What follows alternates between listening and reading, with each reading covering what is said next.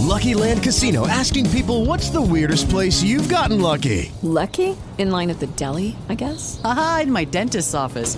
More than once, actually. Do I have to say? Yes, you do. In the car before my kids' PTA meeting. Really? Yes. Excuse me, what's the weirdest place you've gotten lucky? I never win and tell. Well, there you have it. You can get lucky anywhere playing at LuckyLandSlots.com. Play for free right now. Are you feeling lucky? No purchase necessary. Void where prohibited by law. 18 plus. Terms and conditions apply. See website for details.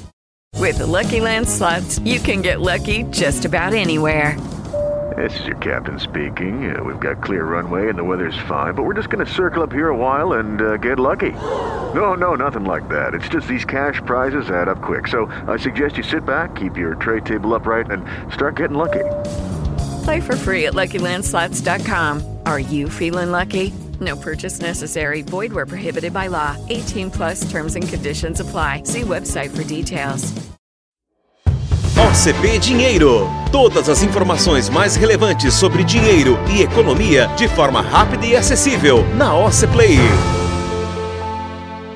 Seja muito bem-vindo a mais um episódio do OCP Dinheiro, especial de mamães e papais. Dia 8 de maio comemoramos o Dia das Mães, no ano de 2022. E logo logo, ali em agosto, no dia 14, comemoramos o Dia dos Pais. Mas por que estamos falando disso? Porque o assunto de hoje é planejamento familiar. Isso aí. Já demos algumas dicas num outro episódio de como você precisa se preparar financeiramente para ter um pet. Mas dessa vez, as dicas são das nossas duas mamães investidoras, a Daiane e a Ludmilla, que vão te ajudar a se planejar financeiramente para a chegada do novo integrante da família. Mamães, essa é a hora de compartilhar suas experiências para as novas mamães e papais. Como fazer um planejamento financeiro para quem quer ter filhos? Começa cedo.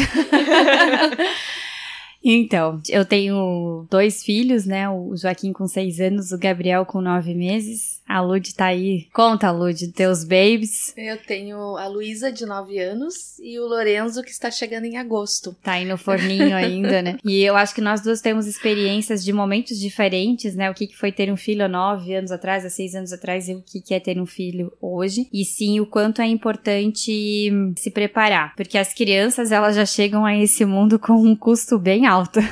É, um custo é, no planejamento já, enquanto eles estão a vir. E quando chega, esse custo vai crescendo junto com eles, né? Então, toda a parte de educação, a parte é, do que você precisa suprir, né? De roupas, enfim, gastos essenciais ali com as crianças, vão crescendo junto com eles também. Então, é muito importante esse planejamento, é muito importante ser uma decisão consciente, né? A chegada de um novo integrante na família, para que possa ser algo que a gente consiga curtir e aproveitar com os nossos filhos também, né? E vai ser um momento tão especial que é importante ter esse planejamento, porque senão você acaba focando a sua atenção em resolver um problema financeiro num momento que está sendo tão intenso e tão gostoso viver. Então, sim, e tem a, tudo que a gente pode planejar, o que a gente pode prever antecipadamente que nós vamos gastar, que a gente sabe que é né, um enxovalzinho, a chegada dele, parto, hospital e depois as, as vacinas e tudo isso. Mas tem as coisas não palpáveis e não planejáveis que chegam de repente, depois. Então, sim, né, ter um também um planejamento, uma reserva aí para efetivamente as emergências. E os bebês têm emergências dia sim, outro também. Então, tomar Exato. esse cuidado. Principalmente até os três anos de vida ali, são muitas emergências, né? Febres, bronquites e.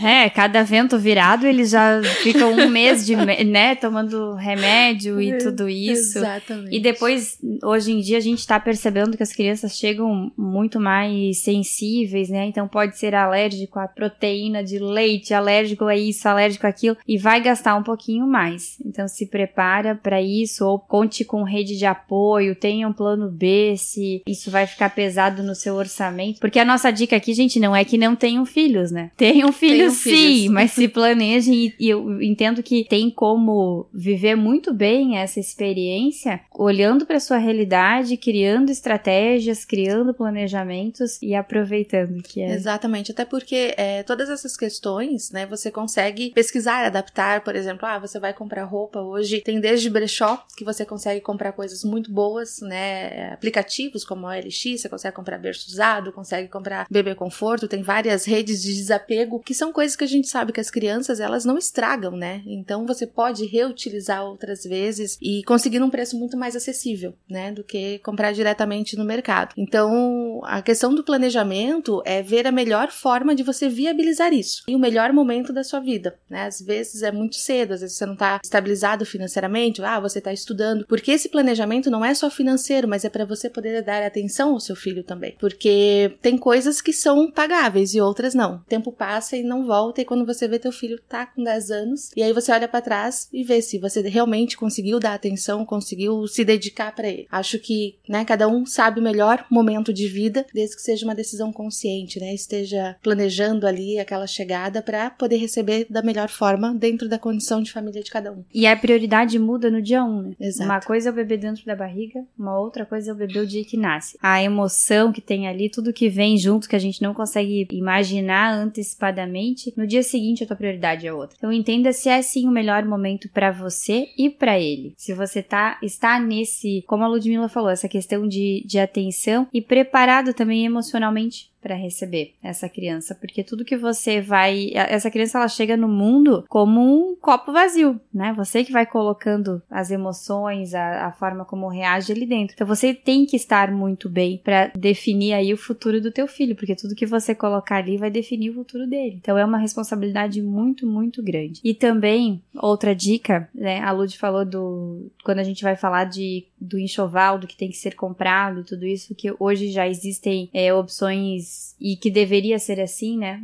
Comprar é, o que é bom e ainda que de uma segunda mão, porque tem ainda muita vida útil, você pode fazer a mesma coisa. A partir do momento que você não utiliza mais, você pode vender para ir para a próxima fase do teu filho para comprar as outras coisas que ele precisa. Dificilmente ele vai conseguir destruir um carrinho, um bebê conforto, né? Exato. Por mais que ele use isso todos os dias, são, são bens que duram por muito tempo. E se você planejar ter mais de um filho, guarda. Eu lembro que quando o Joaquim nasceu, eu pensava, ah, daqui a uns dois anos eu vou ter um segundo filho. Passou dois, passou quatro.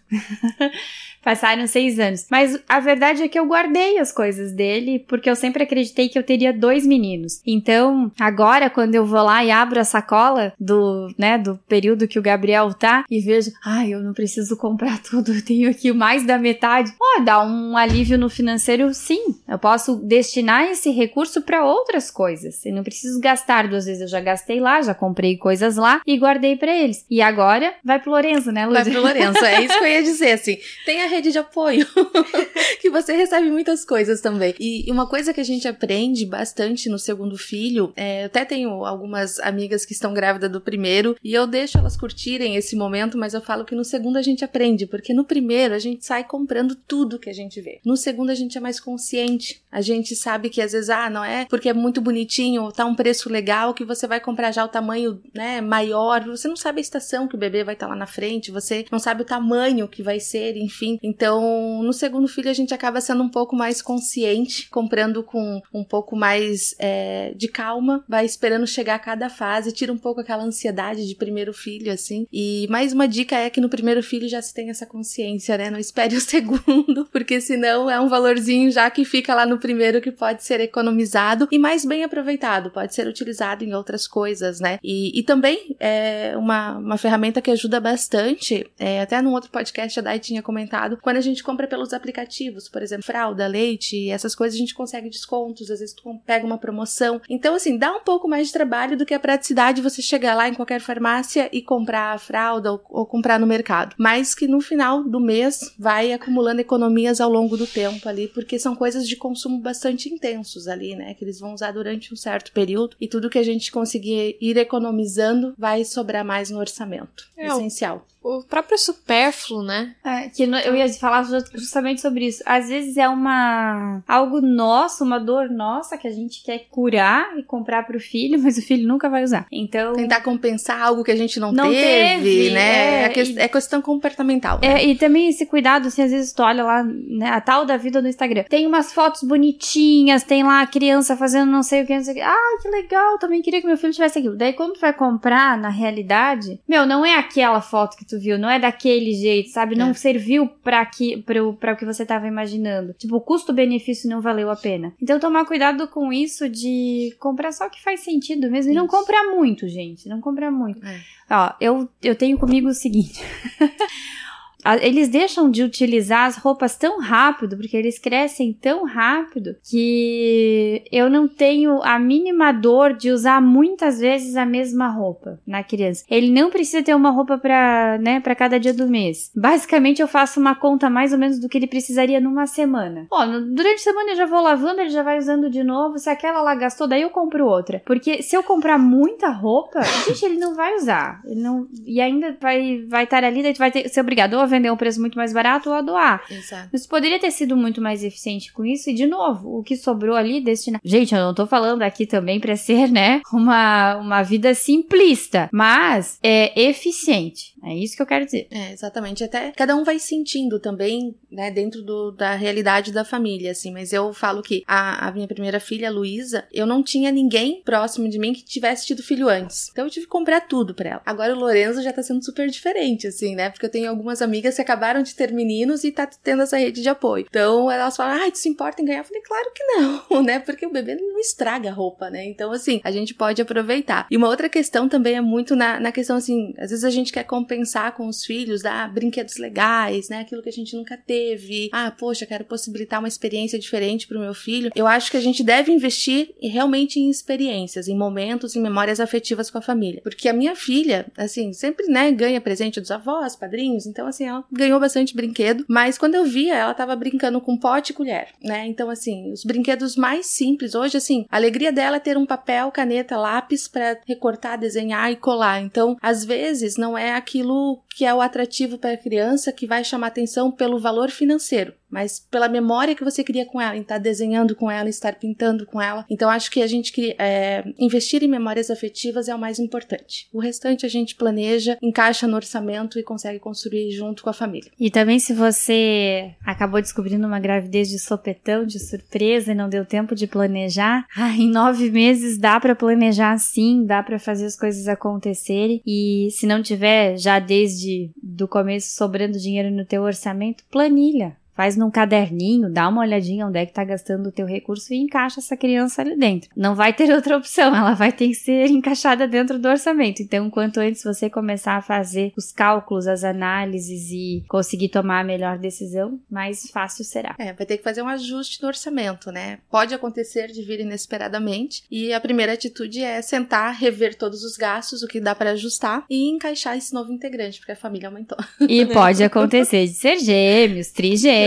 Ah, e meu tudo Deus, isso. assim, você assusta. Mas acontece, acontece, gente. Muito obrigada por ter vindo, obrigada mamães, feliz dia das mães pra vocês. Já passou, mas tá tudo certo. Obrigada. Obrigada. E Não, dia das mães é todo dia. é, exato. Até exato. porque todo dia tem um manhê. Mãe é. Ô mãe! O pai não existe, né? Eu, eu falei esses dias lá em casa que eu, eu queria dar um real toda vez, né? Receber um real toda vez que ela chamasse mãe, pra ver quem ia ter mais dinheiro, se eu e meu marido, né? A gente ele ia até- ficar no negativo, ele ia ficar me devendo. A gente até pagava dois se eles chamassem pai, né? A gente ainda ia ter crédito. Então tá bom, gente. Até o próximo episódio. Compartilhe este podcast com seus amigos e entrem na conversa. Quer ver mais? Acesse ocplay.com.br ou baixe o app.